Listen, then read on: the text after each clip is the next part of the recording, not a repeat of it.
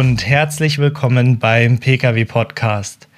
Mein Name ist Klaas-Erik Zimmer und heute klären wir die Frage, ob sich die deutsche Automobilbranche vor der schwersten Krise dieses Jahrhunderts befindet. Außerdem alles Wichtige zum neuen BMW 3er Touring, einer der beliebtesten Kombis Deutschlands. Und nach der Fusion von Car2Go und Drive Now, wie geht es weiter für das Gemeinschaftsunternehmen von BMW und Daimler? Es ist landläufig bekannt, dass die nächsten Jahre für die deutsche Automobilbranche kein Selbstläufer werden. Die Nachwehen der Dieselkrise, Milliardeninvestitionen in die Elektromobilität, hohe Kosten für Batterien, Konkurrenz durch Tesla und nicht zuletzt der Handelskrieg zwischen China und den USA machen der Branche zu schaffen. Dank sprudelnder Gewinne der letzten Jahre schienen sich die Firmen ein gesundes Kapitalpolster angelegt zu haben. Doch nun melden sich immer mehr kritische Stimmen, die die deutsche Automobilbranche aufgrund der hohen Ausgaben für die Elektromobilität sowie des Handelsstreits vor der schwersten Krise dieses Jahrhunderts sehen. Allen voran der medial stets präsente Ökonom Prof. Dr. Ferdinand Duddenhöfer, der zudem das von ihm gegründete Center for Automotive Research an der Universität Duisburg-Essen leitet er prophezeit, dass die vom US-Präsidenten Donald Trump ausgelösten Zollkriege und Sanktionen den Weltautomarkt immer tiefer in die Krise treiben würden. Bedeutet konkret, im Jahr 2019 werde die Nachfrage nach Neuwagen weltweit um mehr als 4 Millionen Verkäufe schrumpfen. So erheblich war der Rückgang selbst in der Weltfinanzkrise 2008 und 2009 nicht. Laut Dudenhöfer erleben wir derzeit den größten Einbruch des Weltautomarkts seit mehr als 20 Jahren. Setzt der US-Präsident seine jüngste Drohung um, weitere US-Importe im Volumen von 300 Milliarden Dollar mit Strafzöllen zu belegen, bestehe die Gefahr einer Weltautokrise, wie der Experte betont. Donald Trump macht uns das Geschäft konjunkturell äußerst schwer. Solche Rückgänge hatten wir konjunkturell in den letzten 20 Jahren nicht, wie wir sie jetzt sehen durch Donald Trump.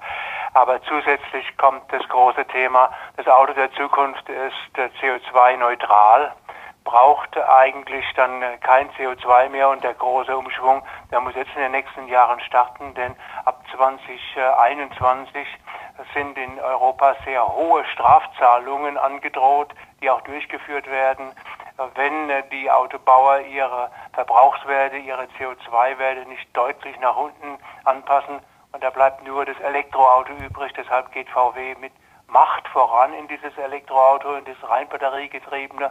Die Autobauer wie BMW und äh, Daimler gehen mehr in diese sogenannten Plug-in-Hybride. Beides sind schwere Wege, weil es ist der einzige Weg, der übrig bleibt. Allerdings die Kosten sind hoch und von daher müssen die Fahrzeuge in der Zukunft eher äh, unterstützt werden. Das heißt, die Gewinner werden sehr dünn, auch wegen der Elektromobilität in den nächsten Jahren ausschauen.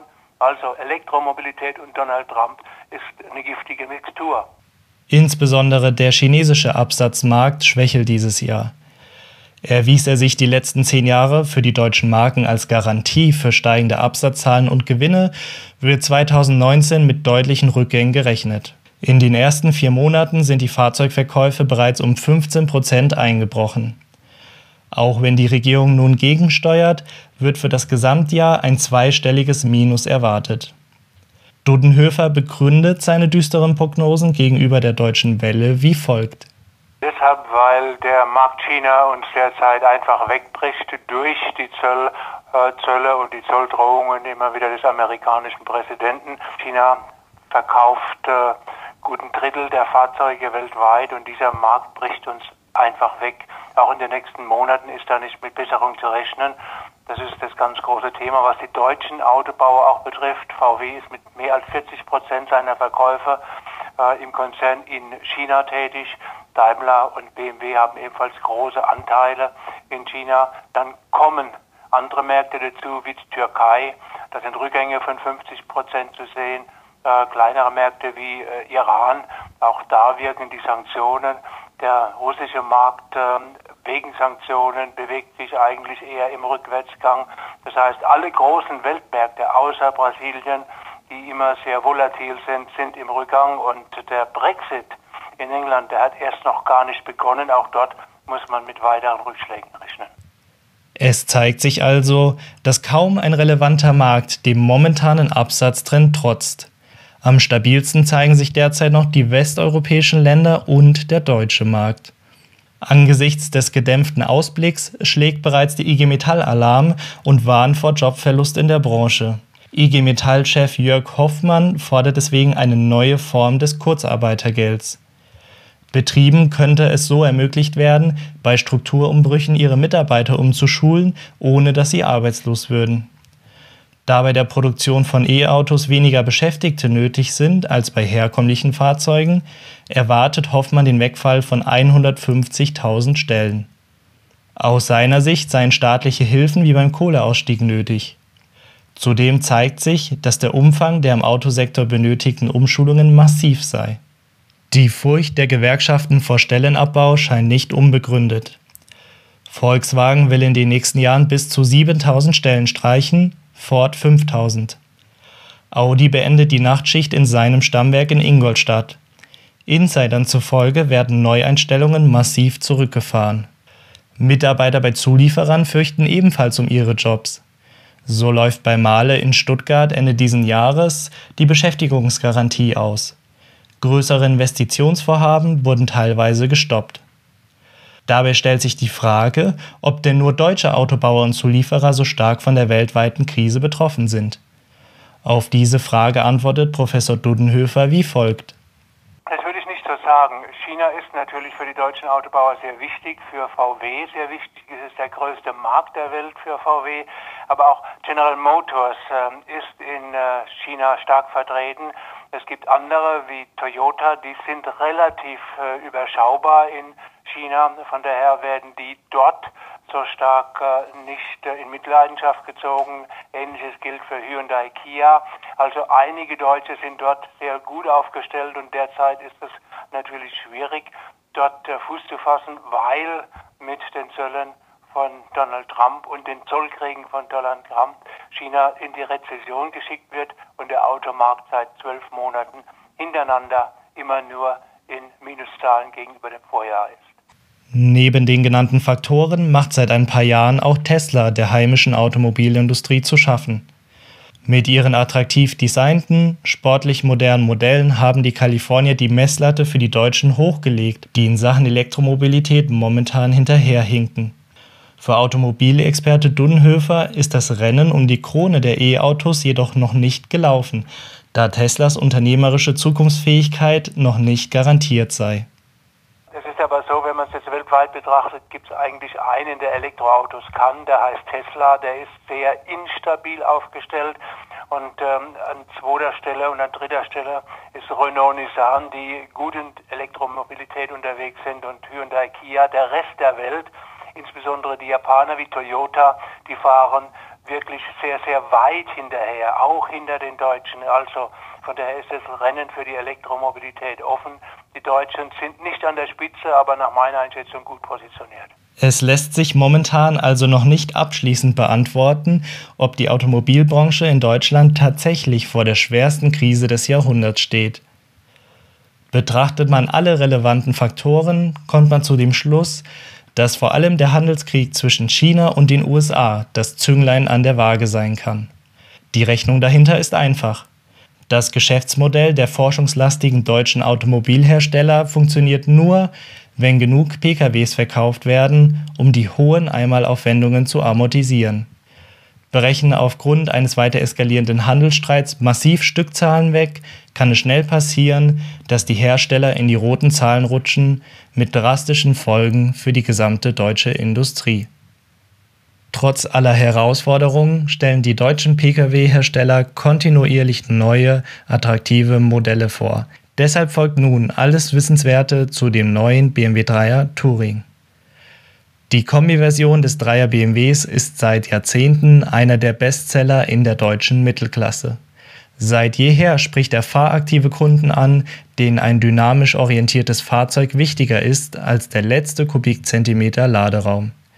Bei der dieser Tage vorgestellten neuen Generation setzen die Bayern ausdrücklich auf sportliche Tugenden, um sich gegenüber der Konkurrenz von Audi und Mercedes abzuheben. So wurde insbesondere das optionale Sportfahrwerk deutlich straffer ausgelegt und unter anderem mit verstärkten Stabilisatoren versehen. Zudem konnte das Leergewicht trotz gewachsener Abmessungen minimal gesenkt werden.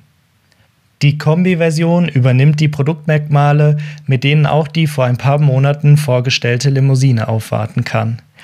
Dazu gehören unter anderem das neue Infotainment-System mit BMW OS 7.0 inklusive intelligenter Sprachsteuerung, erweiterte Assistenzsysteme inklusive teilautonomen Fahrens, Laserlicht und eine überarbeitete Motorenpalette. Diese reicht vom Einstiegsmotor 318D bis zum potenten Sechszylinder im M340i X-Drive. Die Preise hat BMW gegenüber der Vorgängergeneration moderat angehoben, jedoch stärker als bei der Limousine. Los geht's ab 39.400 Euro. Bleiben wir bei BMW, jedoch in Kombination mit Daimler. Beide Konzerne verkündeten im Februar die Fusion ihrer Carsharing-Angebote DriveNow und Car2Go. Seitdem ist es um das neue Gemeinschaftsunternehmen still geworden. Wir blicken hinter die Kulissen und klären die Frage, wie es mit dem neuen Mobilitätsdienstleister weitergeht. Durch die Fusion ihrer Carsharing-Dienste wollen die beiden süddeutschen Unternehmen ihre weltweite Position auf dem umkämpften und wachsenden Markt ausbauen. Die Konzerne investieren laut Unternehmenssprechern angeblich mehr als eine Milliarde Euro, um ihre bestehenden Angebote zu erweitern und zu verzahnen, wie sie zum offiziellen Start des Zusammenschlusses mitteilten. Sie bringen demnach eine Kundenbasis von mehr als 60 Millionen aktiven Nutzern mit, wenn man alle Mobilitätsdienste, auch Apps, mit einbezieht. Momentan gibt es für die beiden bestehenden Carsharing-Flottennamen Car2Go und DriveNow eine Übergangszeit, bis sie durch den neuen Namen ShareNow vollständig ersetzt werden. Durch den Zusammenschluss sollen in den kommenden Jahren weltweit bis zu 1000 neue Jobs geschaffen werden, darunter auch in Deutschland. Konkrete Aussagen, um was für Jobs es sich handelt, machten die Firmen jedoch nicht. Stand Juni 2019 haben Car2Go und DriveNow allein in Deutschland 1,8 Millionen Nutzer.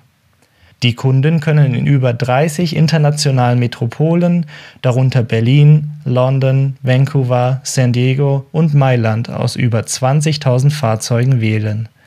Momentan untersuchen Mitarbeiter von ShareNow, ob sich eine Expansion nach China rentieren würde.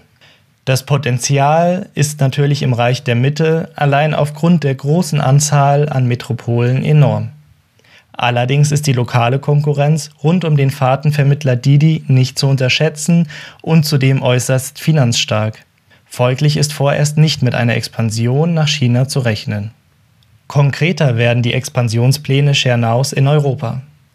Vor sechs Wochen wurde ShareNow auf dem ungarischen Markt, genauer gesagt in Budapest, eingeführt. In Zusammenarbeit mit einem lokalen Franchise-Partner stehen in der ungarischen Hauptstadt demnach 240 BMW- und Mini-Modelle zur spontanen und flexiblen Anmietung bereit. Budapest ist der insgesamt vierte Standort, an dem ShareNow in einem Franchise-Modell operiert. Die Flotte setzt sich aus insgesamt acht verschiedenen BMW- und Mini-Modellen zusammen, darunter der elektrische BMW i3. Kundinnen und Kunden haben damit die Möglichkeit, sich je nach Nutzungsanlass flexibel für das jeweils passende Fahrzeugmodell zu entscheiden. Budapest ist die erste osteuropäische Stadt, in die das Unternehmen expandiert. Weitere werden sicherlich folgen, da viele Städte wie zum Beispiel Prag, Warschau oder Krakau über eine junge, digital affine Bevölkerung verfügen. Der Anbieter möchte außerdem nachhaltiger werden und den Anteil der Elektroautos in seiner Flotte deutlich ausbauen. Die Zahl der Elektro-Pkw in Europa soll bis Ende des Jahres auf über 4000 steigen, wie das Unternehmen mitteilt. Dann wird der Elektroautoanteil bei ShareNow von der Zeit rund 20 auf 26 Prozent steigen. Jeden Tag werden europaweit 12.000 elektrisch betriebene Schernau-Autos angemietet. Jede fünfte Fahrt mit einem Fahrzeug von Schernau in Europa ist demnach derzeit elektrisch, Tendenz stark steigend. Die nächsten Monate werden zeigen, wie ehrgeizig die Expansion der neuen Gemeinschaftsfirma von BMW und Daimler sein wird. Auf der einen Seite werden Größe und Skaleneffekte im Carsharing-Geschäft entscheidend sein. Auf der anderen Seite haben sich beide Unternehmen dieses Jahr milliardenschwere Sparprogramme auferlegt, die eine kapitalintensive Expansion bremsen könnten. Wir werden in den nächsten Folgen des Pkw-Podcasts auf weitere Entwicklungen der urbanen Mobilität eingehen. Bleibt uns bis dahin gewogen. Wir freuen uns, euch wieder begrüßen zu dürfen.